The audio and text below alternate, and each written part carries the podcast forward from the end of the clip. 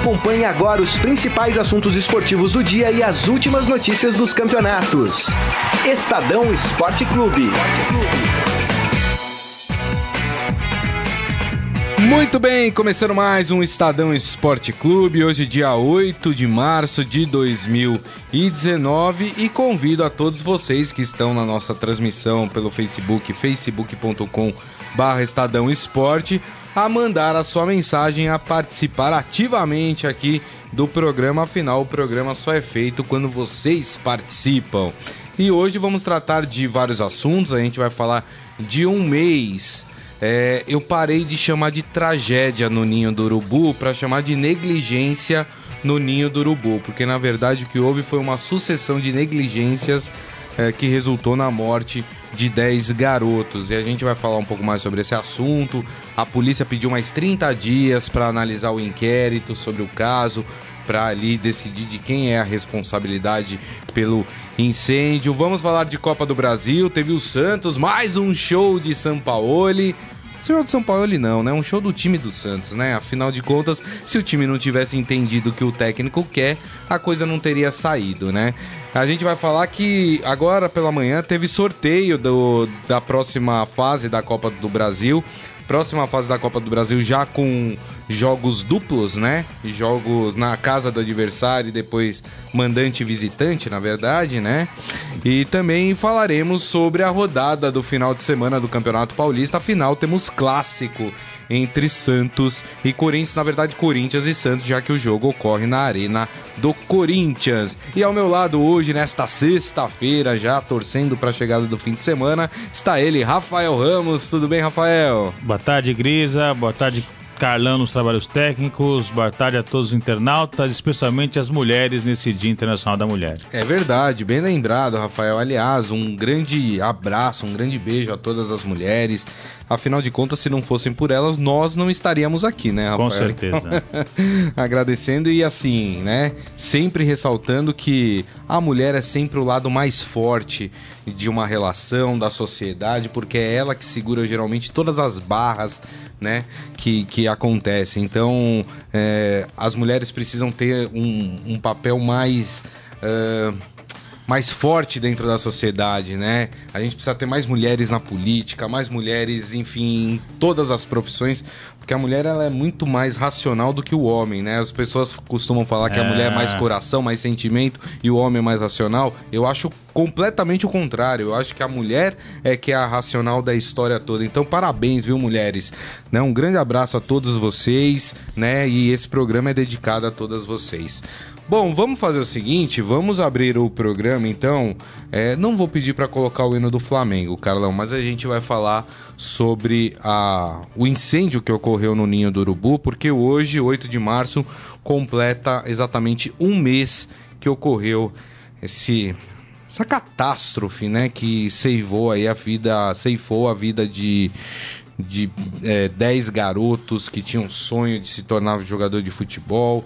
Uh, a notícia mais atualizada é que as investigações elas continuam para apurar as responsabilidades.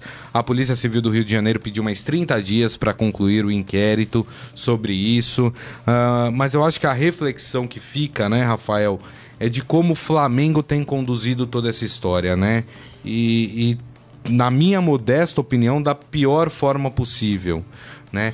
O fato do presidente pedir um afastamento neste né. momento né? Neste momento, com tudo que está acontecendo, é, que era o momento dele estar tá ali, principalmente dando força para essas famílias, sabe? É, não ficando com negociata em termos de valores, porque a vida desses garotos não tem preço, não, não, não será devolvida para essas mães, já que a gente está falando de Dia das Mulheres, para essas mães que perderam os seus filhos, né? Elas não terão mais os seus filhos ali presente, claro, de, de alma, para quem acredita, eles estarão sempre presentes, mas o corpo ali, a presença física, né? Elas não terão mais. E aí o presidente se afasta, né, Rafael? É. pede um afastamento nesse momento. Olha, eu vou falar, o Flamengo me decepcionou demais é, em todo o trâmite é, que está sendo feito em relação a, a, esse caso, né, Rafael? É, reportagem feita pelo Ciro Campos, que na edição impressa do Estadão e também no portal do Estadão hoje, é, mostra o drama dessas famílias. Ele conversou com mães, pais, é, desses é, jogadores das categorias de base do Flamengo, né, que morreram naquele incêndio no dia 8 de fevereiro. É, e as famílias é, totalmente abaladas, não conseguem voltar é, à sua rotina. É, o pai de um garoto que é do Sergipe ainda não voltou para Sergipe desde então, está em casa de familiares aqui no interior de São Paulo, porque diz que não consegue retomar sua vida é, por conta da morte do filho. Foi realmente um drama é, tremendo envolvendo é, os familiares aí das vítimas daquele incêndio.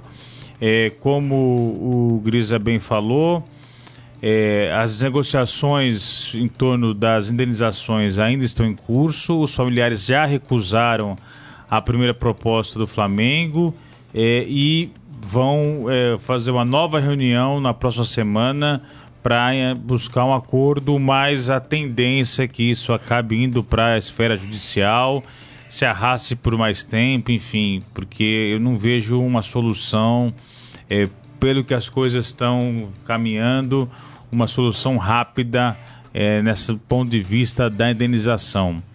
É, o CT do Flamengo no Urubu, é, depois de muitas idas e vindas, foi interditado, né? É, é, porque logo após o incêndio, o Flamengo ainda voltou a treinar lá, o time profissional ainda retornou. Isso. E aí só depois que, enfim, foi interditado e o Flamengo então passou a treinar na Gávea. É, na segunda-feira está agendada é, o, o, retorno dos garotos da, das categorias de base ali é, afetadas pelo incêndio aos treinamentos. Estão há um mês aqueles garotos não treinam, então está marcado o, o, retorno dos treinamentos, que é um fato importante, delicado. É, e é isso. É, a gente conta hoje é, no Estadão, até convido o amigo internauta é, a acessar nosso site, também um pouco dos reflexos é, da, daquela tragédia aqui é. em São Paulo. Exato, é, matéria do Gonçalo Júnior, é. inclusive. O Ministério Público aqui de São Paulo passou a exigir dos clubes é, uma série de documentos que inclui é, a relação dos garotos que dormem no centro de treinamento, matrícula escolar, frequência escolar, é, carteira de vacinação, carteira de saúde, seguro de vida, enfim, os clubes é, tem que provar e apresentar para o Ministério Público é, que são de fato responsáveis por aqueles garotos. Garotos que saem de casa é, jovens, é, confiam nos clubes, é, em busca de um sonho de ser jogador, e o clube tem que ser responsável por isso. Exato. Tem que é, matricular na escola, tem que oferecer é, é, seguro de vida, seguro de saúde, enfim, vacina, enfim. Alimentação, alimentação decente. decente, alojamento. Então, o Ministério Público está pegando no pé e exigindo documentação dos clubes aqui de São Paulo. Até pegando o gancho nessa na matéria que o, o Rafael Ramos citou, do Gonçalo Júnior, né? Uh, o, o caso mais grave foi, olha só, hein? Quem diria, da Portuguesa. O caso mais grave foi verificado no CT da Portuguesa, que fica na rodovia Ayrton Senna. Os vestiários e o setor de lavanderia foram interditados por causa da ausência de equipamento de prevenção e combate ao incêndio. Ou seja, dois lugares onde é muito propício haver um incêndio, né? Também instalações de gás em desacordo com normas técnicas, ou seja, gás que é propagador de, de fogo, né? Enfim, uh, outros CTs, uh, é, como do Corinthians, do Palmeiras, do Nacional, uh, tiveram pequenas irregularidades, mas não apresentam risco de incêndio. Lembrando que o CT do São Paulo foi chegou a ser interditado. Os jogadores não puderam dormir uma noite lá, né? Mas estão executando. O São Paulo já está executando reformas a partir de um projeto aprovado pelo Corpo de Bombeiros. Então, os times da capital paulista. Lembrando que isso é da, é da Prefeitura de São Paulo. Por isso que, por exemplo, o Santos não está incluído nessa lista, tá? É, mas o Santos tem um acordo com a Prefeitura de Santos já também, que já foi fiscalizar também o local onde dormem os garotos da base do Santos. também, aparentemente, pequenos ajustes precisam ser feitos. O Santos já está executando também esses pequenos ajustes, enfim. Mas os times da capital paulista, né, incluindo os grandes, têm até o fim do mês para apresentar a relação completa dos adolescentes que treinam em seus respectivos centros de treinamento, informando dados dos pais e especificando aqueles que permanecem em regime de alojamento, ou seja, que dormem ali no clube, né? E é, ainda nessa reportagem do Gonçalo Júnior, é, outro uh, dado que chama atenção é o complexo do Ibirapuera, que é o equipamento público do governo do estado, é, no qual o alojamento teve que ser é, desativado porque não estava de acordo ali com as normas é, de segurança. Então, os, os, atletas que dormiam ali no complexo do Ibirapuera foram transferidos porque o espaço teve que, teve que ser desativado. E eu repito, o que chama mais atenção que é o equipamento público é. é. mantido pelo governo do estado que deveria oferecer o mínimo de condições ali para os atletas. Exatamente, exatamente. Bom, então fica essa triste lembrança de um mês do incêndio que eu já falei, não vou chamar mais de tragédia, para mim foi negligência e cada vez mais se prova que foi negligência, então não vou chamar de. E, e assim, tem muito flamenguista que às vezes entra e fica chateado com a gente, fala: ah, vocês estão acabando com a imagem do clube, não sei o que. Não, a instituição Flamengo. Ela é histórica, ela é centenária, gigantesca, né? centenária. Ela é uma das mais importantes do futebol brasileiro o que a gente está tratando aqui é as pessoas que gerenciam esta instituição e que estão fazendo coisas que não são da altura do Flamengo. Né? Esse que é o problema. E eu acho que isso é o que mais me choca. Porque o Flamengo não tem um histórico de ser assim, dessa forma. Né? As pessoas que estão lá é que estão fazendo isso com a imagem do Flamengo. Mas enfim, a gente torce para que uh, se chegue ao melhor acordo com as famílias, né? A gente sabe que isso não vai diminuir o tamanho da perda que essas famílias tiveram, mas que se, che se chegue a, a, um acordo justo para essas famílias, né? E que a gente não tenha, né? E que essa, essa situação tenha servido de lição para que a gente não tenha um outro episódio uh, trágico como esse. Muito bem, deixa eu passar aqui no nosso Facebook né? Muita gente falando. Uh, o Jorge Luiz Barbosa falando que não tem santo na direção do Flamengo. A Simone Mendes com a gente. Uh, o Luiz Paulo Santos. Deixa eu perguntar. Quem o Tite vai chamar no lugar do Vinícius Júnior? Ainda não sabemos. Tem uma expectativa em relação ao nome do Dudu, mas pode ser o William do Chelsea também. Ou o David Neres do Ajax, que fez uma Isso. partidaça contra o Real Madrid. Essas são as Exato. opções é, aí a tendência é que o Tite anuncie isso no início da próxima semana, segunda ou é. terça-feira. Sai o, o, novo convocado aí para o Vinícius é. Júnior. A Fátima Braz agradecendo as palavras, mas imagina, vocês não têm que agradecer absolutamente nada. A gente tem um, um, um uma dívida social com as mulheres gigantesca. Nada do que a gente fizer vai ser suficiente para pagar essa dívida social que nós temos com vocês. Tanair Maria, boa tarde, meus queridos. Obrigada pelas palavras em homenagem a todas nós, mulheres maravilhosas. Meus sinceros sentimentos e força para essas mães e familiares das vítimas do incêndio no Ninho do Urubu que os dirigentes do Flamengo criem juízo e resolvam esses problemas com dignidade. Muito bem, muito bem falado. E o seu Hélio Morelli tá aqui, né? Seu Hélio, já percebeu, né? Filho chinelou hoje, mas tudo bem, tem problema não. Seguimos em frente aqui, vamos falar de Copa do Brasil? Vamos falar do Santos, do show, show, como é que o pessoal fala? É... Fantástico, fantástico show da Vila, né?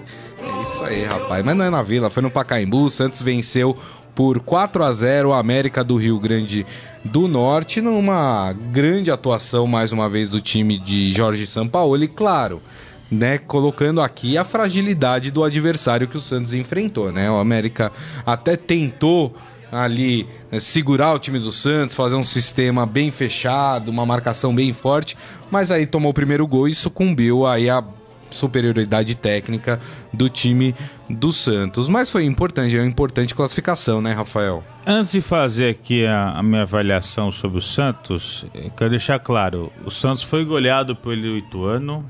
5 a 1 O Santos foi eliminado na Copa Sul-Americana. Pelo River. E o América de Natal é um time muito inferior ao Santos. Mesmo assim, a maneira como o Santos joga, isso tem chamado a atenção e isso precisa ser valorizado. É, o Santos, mesmo com a goleada para o Ituano, mesmo com a eliminação na Sul-Americana e mesmo com a fragilidade do América, o que chama atenção é como o time é ofensivo, como o time joga para cima, como o time busca o gol, como o time em certos momentos deixa a defesa exposta ali, né? Os, os zagueiros ficam um pouco mais ali fragilizados, mas é um jeito diferente do que a gente está acostumado a ver aqui no futebol brasileiro. É, os, existe um excesso de cautela, um excesso de preocupação dos treinadores em se proteger. Então aquele futebol é, igual, aquele futebol é, é, chato muitas vezes. É. É, e o Santos de São Paulo é diferente. O Santos do São Paulo vai para cima, pressiona, velocidade, jogadas de fundo. É uma coisa que a gente não está habituado a ver aqui no é. futebol brasileiro. Quer dizer, um jogo muito intenso, né? Exatamente. É uma coisa que o futebol brasileiro sempre se notabilizou por ser esse futebol ofensivo, mas nos últimos anos vem perdendo essa característica e aí chega o Sampaoli com o Santos é, e, e, resgata isso e faz o futebol inventivo. É, e, e acho que é um casamento que, apesar das críticas, tem tudo para dar certo. É. Porque o Santos é o lugar para se jogar esse tipo de futebol. Isso. É, o Santos tem história, o Santos tem é, o DNA ofensivo, né, Isso. né? Como se fala na Baixada Santista. Então, feitas é, todas essas minhas ressalvas aí antes do meu comentário, é, esse Santos dá gosto de ver. O que eu acho interessante é que eu lembro quando o Santos foi eliminado pelo River do Uruguai na Sul-Americana e que eu disse aqui que é um vexame para a história do Santos ser eliminado por uma equipe que não tem expressão nenhuma no Uruguai, quiçá no futebol sul-americano, é. né? É, uma, é um vexame, mas o Sampaoli na entrevista coletiva falou assim: apesar da, da eliminação, eu não tenho que mudar. Não, a gente vai continuar não, praticando este futebol, que é uma coisa que acontece muito no futebol brasileiro. A equipe toma uma traulitada, alguma coisa assim, como o Santos já tomou e o Rafael lembrou aqui de 5 a 1 do Ituano, né? Os técnicos, ah, vamos ter que mudar, vamos ter que mexer, vamos ter que adotar um esquema mais cauteloso. O São Paulo falou: "Não, não tem o que é. mudar não", né? Isso acontece, é, é, vamos lembrar que o São Paulo tem dois meses de trabalho no Santos. Sim. Acidentes de percurso vão acontecer. O Santos tem um clássico contra o Corinthians na Arena Corinthians, e se o Santos perder, não quer dizer que tá tudo errado é. no trabalho do Sampaoli também, né? É, eu vejo e às vezes me incomoda demais, por exemplo, eu vi a matéria do Estadão sobre o jogo do Santos, e aí eu sempre vou checar os comentários, né? Eu gosto de, de ver os comentários, né? E o pessoal falando, é, futebol bonito, mas e o 5x1 pro Ituano? E o, o a eliminação, o, a eliminação pro, River. pro, River. Não sei o que. Eu, eu gosto de resultado, e, e, e me chama a atenção a quantidade de gente falando assim, não, o importante é resultado. Gente, o nosso futebol nunca foi importante é. o resultado, sempre foi importante a qualidade do futebol apresentado. O resultado é consequência. É, é, se você jogar bem, a chance de você ganhar é muito maior do que é. se você jogar mal, né? Exato. Então, assim, é, é, o, o, resultado é consequência do, de um trabalho bem feito, um time que joga bem. Desculpa eu te interromper, Grisel, mas assim, fazendo essa. Não é, não é comparando os níveis de competição e de adversário. O Palmeiras, na quarta-feira, estreou na Libertadores contra o Júnior Barranquilha, lá é, na Colômbia. É Libertadores, é Júnior Barranquilha, é outro nível, não estou comparando aqui é o nível da Copa do Brasil sim, da América de sim, Natal. Esse jogo, né? Mas o Palmeiras fez 1 a 0 e se retrancou todo na defesa, se fechou. Isso ficou passando sufoco e aí garantiu o segundo gol já no finalzinho da partida. Mas o Palmeiras não jogou bem. O Palmeiras conseguiu um bom resultado, mas não jogou bem. O Santos, ao contrário, o Santos é, foi para cima. É, é, um futebol que a gente se acostumou a ver, que a gente gosta de ver. E procura o gol até é o último minuto, né? E Exatamente. procura o gol até o último minuto. Inclusive, a partida contra o Oeste no final de semana, que eu tava lá no Pacaembu, né, demonstra muito esse espírito do Santos de procurar o gol a todo momento. O Santos virou a partida aos 49 minutos do segundo tempo. Entendeu? Porque estava ali martelando, insistindo. E ontem na partida do contra o América do Rio Grande do Norte, O Santos é, tava, era 42 minutos do jogo, tinha jogador dando pique para tentar buscar a bola para chegar no quinto é. gol, né, fazer um sexto gol, sei lá. É, então é, é, o espírito da equipe, tá? Pode ser que não vence nada, ganhe nada esse ano, né? E é até muito provável que não ganhe, até porque o Santos tem um, um elenco limitado. Ah, não sei não, viu, Guilherme? É. Enfim, é. mas a, o problema é que vai chegar no final do ano, os caras tá vendo, ó, aí o Filipão ganha Libertadores jogando do jeito é. que tá, tá vendo aí, ó, o futebol resu, é, resultavista ou resultivista do, do Filipão fez o Palmeiras ganhar uma Libertadores. E o São Paulo jogando bonito? O que, que aconteceu? Pois é, cada um com as suas prioridades. Eu prefiro, num estádio de futebol, assistir uma equipe jogando bem e não jogando por resultado somente. Aí vai da escolha de cada torcedor. É, eu né? repito aqui, Guizé. É uma coisa consequência da outra.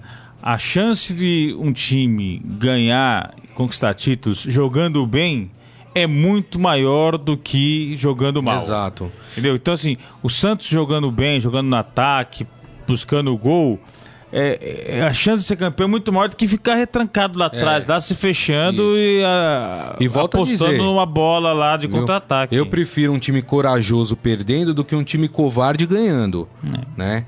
Enfim, né? Gosto é gosto também, né, minha gente? Deixa eu passar aqui, antes da gente falar, eu vou falar dos sorteios da Copa do Brasil, que definiu o mando de campo, né? Vou falar também os adversários das equipes. A Palma Polese tá com a gente. O Frank Roma, que é Santista, falando: Santos hoje é emoção na vitória e na derrota. Uh, amanhã somos nós em Itaquera. O jogo é domingo, né? Não é amanhã. O jogo é domingo. É, porque o Santos jogou na quinta, né? É. Não dá para jogar no sábado também, né? Uh, e ele agradece o Flamengo por ter levado o Abel Braga. Sacanagem, né? O André Saba falando: o Santos começou a se estruturar certo, técnico de primeira, agora fortalece o elenco aos poucos. Ao contrário do São Paulo, que contratou um monte de medalhão e botou o técnico da base para comandar. Deu no que deu.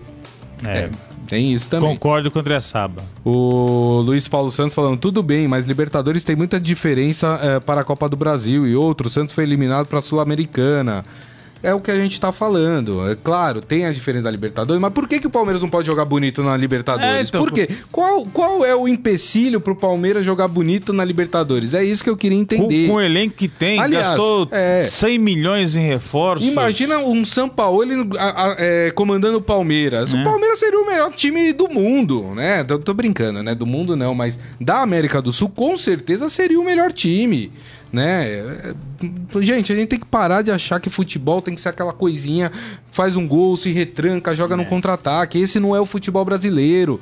Gente, vamos resgatar aquilo que a gente tinha de valioso. Vamos parar de dar é, corda pra louco. Os caras que chegam na, nas coletivas e falam, é, Libertadores é assim, é difícil, é complicado, não dá, né? A gente tem que jogar dessa forma. A gente compra esses discursos, a gente não pode comprar esses discursos, é. sabe? O futebol brasileiro tá nessa mesmice, tá nessa pindaíba, inclusive com seleção brasileira, porque a gente compra esses discursos de que, ah, com o Palmeiras, com o Flamengo, com o Corinthians, tem que ser assim, tem que ser difícil, tem que ser sofrido. Não, não tem que ser sofrido, né? Essa é a diferença. Enfim, né? Cada um pensa o futebol da forma que é. Deixa eu passar aqui os grupos da, da Copa do Brasil, como ficaram. Os grupos não, os confrontos, né? Uh, Botafogo e Juventude. O primeiro jogo no Rio de Janeiro, segundo em Caxias do Sul. Vasco e Havaí. A primeira partida no Rio e a segunda em Florianópolis. Luverdense e Fluminense, a primeira partida em Lucas do Rio Verde, a segunda ou em Goiás, é, em Goiás, se for na, no às vezes joga em Cuiabá Às também, na Arena Pantanal, né? né? Mas decide com o Fluminense no Rio de Janeiro. Ceará e Corinthians, o primeiro jogo no Ceará, o segundo jogo na Arena Corinthians, provavelmente.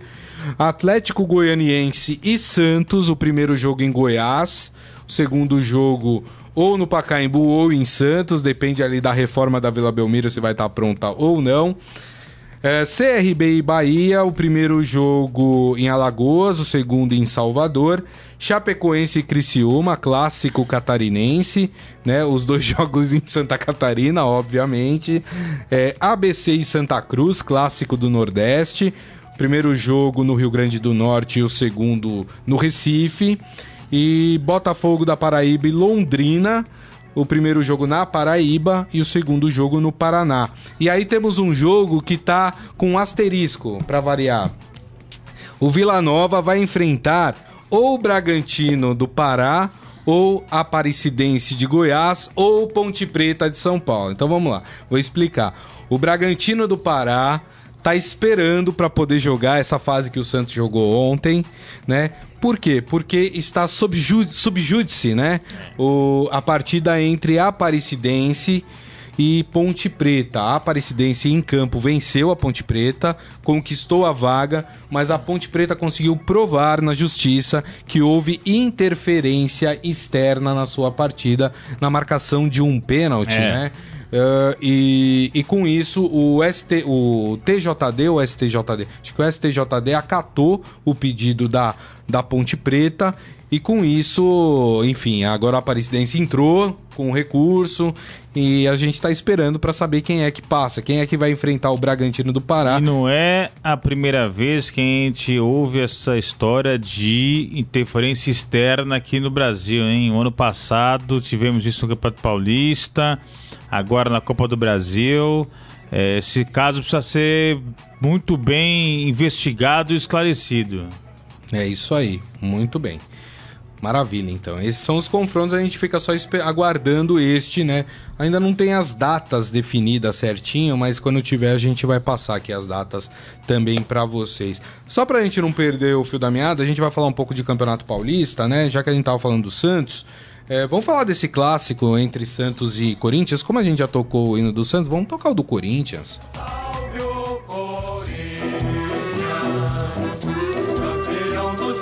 que a gente espera que seja um jogo muito interessante, né? É, é, é um jogo que duas formas de jogar, duas é. escolas diferentes estarão em campo. A do Carilli, que na verdade é a escola do Tite. E do né? Mano. E do Mano. E a do Sampaoli, que é essa forma mais ofensiva de jogar. o jogo acontece na Arena Corinthians às 5 da tarde, é isso? 4 e meia. 4 e meia. Ah, é, por causa que acabou o horário, o horário de, verão, verão, né? Então, é o jogo 4 e meia da tarde, né? Uh, é um jogo que o Corinthians provavelmente não terá o seu principal jogador nesse início de temporada, que é o Gustavo, né? Que se machucou na última partida do Corinthians e, e agora provavelmente não, não estará em campo. O cara ele estuda ali como é que vai fazer esse ataque, se somente vai substituir, colocar o, o Bocelli no lugar, se entra Wagner Love, enfim, o que se espera dessa partida, hein, Rafael? Olha, eu tô ansioso, viu? Eu tô com uma alta expectativa em torno desse jogo, pelo que as duas equipes renderam aí nesse início de temporada. O Santos fez o clássico contra o São Paulo, no Pacaembu atropelou 2 a 0 poderia ter sido muito mais. É, ali já se dava indícios da fragilidade do São Paulo. Depois o Santos fez outro clássico contra o Palmeiras, não foi tão bem assim, né? O empate é, sem gol, 0 a 0 no Allianz Parque, um jogo que o Palmeiras criou as melhores chances e poderia ter ganho a partida. Já o Corinthians, no primeiro clássico do ano, contra o Palmeiras, ganhou no Allianz Parque. É, 1 a 0 o gol do Danilo Avelar, mas é, é, não apresentou um futebol muito vistoso, apesar de eu achar que, inclusive, se defender é uma arte. E o Carilli soube se defender muito bem é, naquela partida. É, e depois que ele enfrentou São Paulo, venceu 2 a 1 em Itaquera. É, o Carilho é mestre em clássicos, é, a torcida corintiana, inclusive, apelida ele de Rei dos Clássicos. O aproveitamento dele é impressionante em clássicos. É, ele em 22 jogos perdeu só 3. É, é, então, ele, quando enfrenta os seus principais rivais, né, Palmeiras, São Paulo e Santos, o desempenho do Corinthians é muito bom. Tanto é que esse ano teve dois clássicos e venceu os dois, 100% nesse ano. Exato. É, e o Santos, é, como a gente bem disse aqui, ganhou um clássico, empatou outro, mas eu acho que vai chegar lá em Itaquera e vai se intimidar. Como muitos clubes se intimidam em Itaquera, pela pressão da torcida, pelo time do Corinthians, pelo elenco, é, muitos times é, optam por uma postura mais retraída quando jogam lá em Itaquera. É, Itaquera é onde o São Paulo, por exemplo, nunca venceu né? em 10 jogos. Isso. São 7 derrotas e 3 empates. Isso desde 2014, há cinco anos. É, eu acho que o Santos não vai se intimidar, acho que o Santos não vai se retrair, acho que o Santos vai ficar na defesa ali fechado. Acho que o Santos vai jogar de igual para igual com é. o Corinthians, vai buscar o jogo, vai pressionar. Quando tiver sem a bola, vai recuar, vai marcar. Evidentemente que não tem, né, não vai ser nenhuma loucura é, o desenho tático do Santos, mas acho que vai ser um Santos que vai buscar jogar de igual para igual e com isso pode é, colocar o Corinthians em apuros, enfim. É. Então acho que vai ser um jogo muito equilibrado, um, um, jogo do ponto de vista tático, um jogo de xadrez, onde as equipes, até por terem ótimos treinadores, é, vão estudar onde ocupar melhor os espaços, as brechas que vão se aproveitar. Então, tô com alta expectativa em relação a esse jogo de domingo. Lembrando que Santos e Corinthians já jogaram, né, nesse ano, no dia 13 de janeiro, né, um amistoso na Arena Corinthians. Uh, foi um a um e foi bem interessante porque foi isso. O Santos ele envolveu o Corinthians naquela oportunidade, por pouco não saiu com a vitória, mas terminou empatado em um a um o jogo. Então mas só que de 13 de janeiro até hoje, é. muita coisa mudou, Sim. né? O Santos melhorou, o Santos evoluiu, o Corinthians está no caminho de, de melhorar, né? Já não é um time mais desorganizado como estava no começo de fevereiro, enfim. É, então vai ser uma partida bem interessante mesmo para a gente analisar. Só um parênteses, né? nesse amistoso Itaquera, o gol do Corinthians foi marcado pelo Gustavo que não vai estar em campo amanhã. É um desfalque é. importantíssimo. Amanhã não, desculpa. Domingo. Domingo. É um desfalque importantíssimo para o Corinthians. E numa cabeçada do Gustavo, o Vanderlei fez uma defesa que lembrou o Gordon Banks, né, falecido Gordon Banks, né, goleiro da Inglaterra. Uma defesa espetacular que, olha, é difícil encontrar no futebol uma defesa como aquela do Vanderlei. Então, só um parênteses, uma curiosidade aí é, do amistoso disputado em janeiro entre Corinthians e Santos, lá em Itaquera. É, ontem perguntado sobre o time que o São Paulo ia levar a campo, ele falou: Bom, eu vou analisar ainda, vou ver a situação dos jogadores, como é que estão, vou, vou analisar pelo time do Corinthians, qual é a formação e qual é o time que eu vou colocar em campo. Mas é, é, bom lembrar que, assim, daquele jogo de 13 de janeiro, por exemplo, o Santos teve muitos reforços depois Sim. disso, né? Por exemplo, o Felipe Jonathan, lateral esquerdo, o zagueiro Felipe Aguilar, é, o Soteudo. Volante, o Soteudo, Jean Lucas, o Cueva, Cueva que deu o que falar na entrevista coletiva ontem também. Segundo o São Paulo, ele já está tudo resolvido, que o Cueva avisou que ia chegar atrasado, sei, teve um sei. problema familiar. Sei. Enfim, né? É, a, a, se observar o Cueva, né? Porque o Cueva tem um histórico aí que, enfim, é, e também tem o Rodrigo, né? Que estava na seleção sub-20 na oportunidade, né? Naquele primeiro jogo e está de volta. E que ontem fez uma partidaça contra o, o, América do Rio Grande do Norte. É, o Rodrigo, ele não voltou bem, não fez um bom sul-americano, né? Não. O Brasil, assim inclusive. Como... O Brasil, inclusive, péssima campanha, ficou fora do, do Mundial, do, é. dos Jogos Pan-Americanos. Voltou também meio mal ali, não, não conseguiu encaixar boas partidas, mas ontem foi bem. E é um jogador importantíssimo, né? É, pena que vai embora cedo, né? Mais um talento do futebol brasileiro que vai para a Europa cedo, mas enquanto estiver aqui, vamos aproveitar aí para observar o Rodrigo em campo. É isso aí. É, deixa eu passar a tabela aqui, vou falar dos jogos dos, dos grandes aqui de São Paulo, né? Que jogam hoje, já vou pedir o palpite do Rafael Ramos também. No sábado, nós temos Mirassol e Palmeiras. E aí, esse Palmeiras? Provavelmente com um time misto, né? É, o Palmeiras, como joga terça-feira pela Libertadores, então a tendência é que o Filipão coloque um time aí, acho que nem misto, viu? Mas deve tá ser, quase classificado o Palmeiras Deve também, ser né? completamente reserva esse time do, do Palmeiras. Eu acho que o Palmeiras, mesmo com o time reserva, como tem um elenco muito bom, é favorito, deve ganhar lá em Mirassol. É.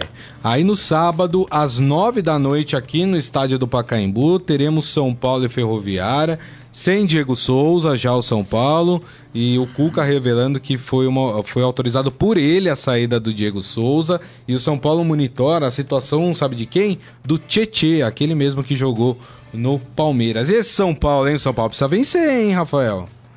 O São Paulo deu uma respirada, né? Depois da vitória por 2 a 0 contra o Bragantino no fim de semana. Então, com isso, o São Paulo é, saiu da terceira posição do seu grupo.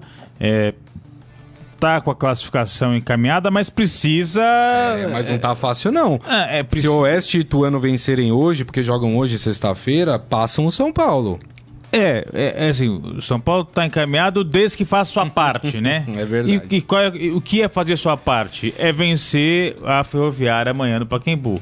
Esse jogo deveria ser no Morumbi, mas o São Paulo pediu transferência por causa das fortes chuvas que destruíram ali parte eh, do estádio e da sede social do clube também agora no final de semana. Verdade. Inclusive, eh, existe a chance né, de São Paulo não enfrentar também o Palmeiras eh, no Morumbi, porque eh, não se sabe se vai conseguir concluir a tempo ali as obras para deixar o estádio pronto.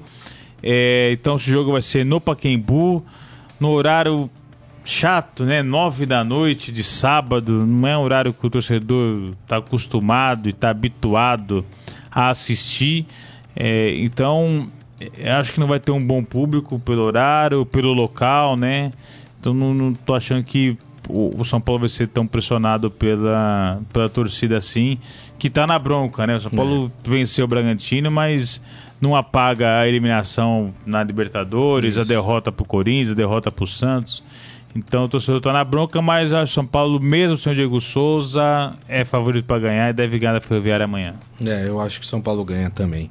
Ah, bom, e aí no domingo, às quatro e meia da tarde, nós temos o, na Arena Corinthians, Corinthians e Santos. Eu acho que é, o Santos é um time que faz muito gol, mas dá muita oportunidade pro seu adversário fazer gol também. Acho que vai ser 3 a 3 Ô, louco. Chuva de Tomara, gols. tomara. 3 a 3 Mas sou mais comedido, um a um. 1 a 1 Um a um. Um a um, apesar do placar não ser tão né, elástico, mas eu acho que vai ser um jogo de alto nível. Eu Tomara. acho que vai ser um jogo, Tomara. Sobretudo do ponto de vista tático, dos dois times, posicionamento, qualidade também técnica dos jogadores. Por isso que eu acho que, mesmo com um a um, o, vai ser um jogo de alto nível. Muito bem. O Jorge Luiz Barbosa falando que os times de São Paulo têm que pedir aula pro Botafogo, que sempre vence o Corinthians. Ó, provocação, hein? Ah, quem mais aqui? O Isaías Rodrigues falando do Cruzeiro do Mano Menezes, Alá Felipão, faz um gol. E, mas o que vale é os três pontos, assim eles falam, né? Lembrando que o Cruzeiro ontem na Argentina venceu o Huracan por 1 a 0 mas também tomou uma pressão O Mano foi expulso. gigante. É, exatamente. É, Rodriguinho, gol Salvador. É, e o Adi Armando falando que vai ser um bom teste para os dois times, para ver como estão de fato. É isso aí. Vamos pro nosso Momento Fera? Agora, no Estadão Esporte Clube, Momento Fera. Cara é fera! Rapaz, olha só. O time de San José de Oruro é, inaugurou uma nova forma de anunciar a demissão do técnico.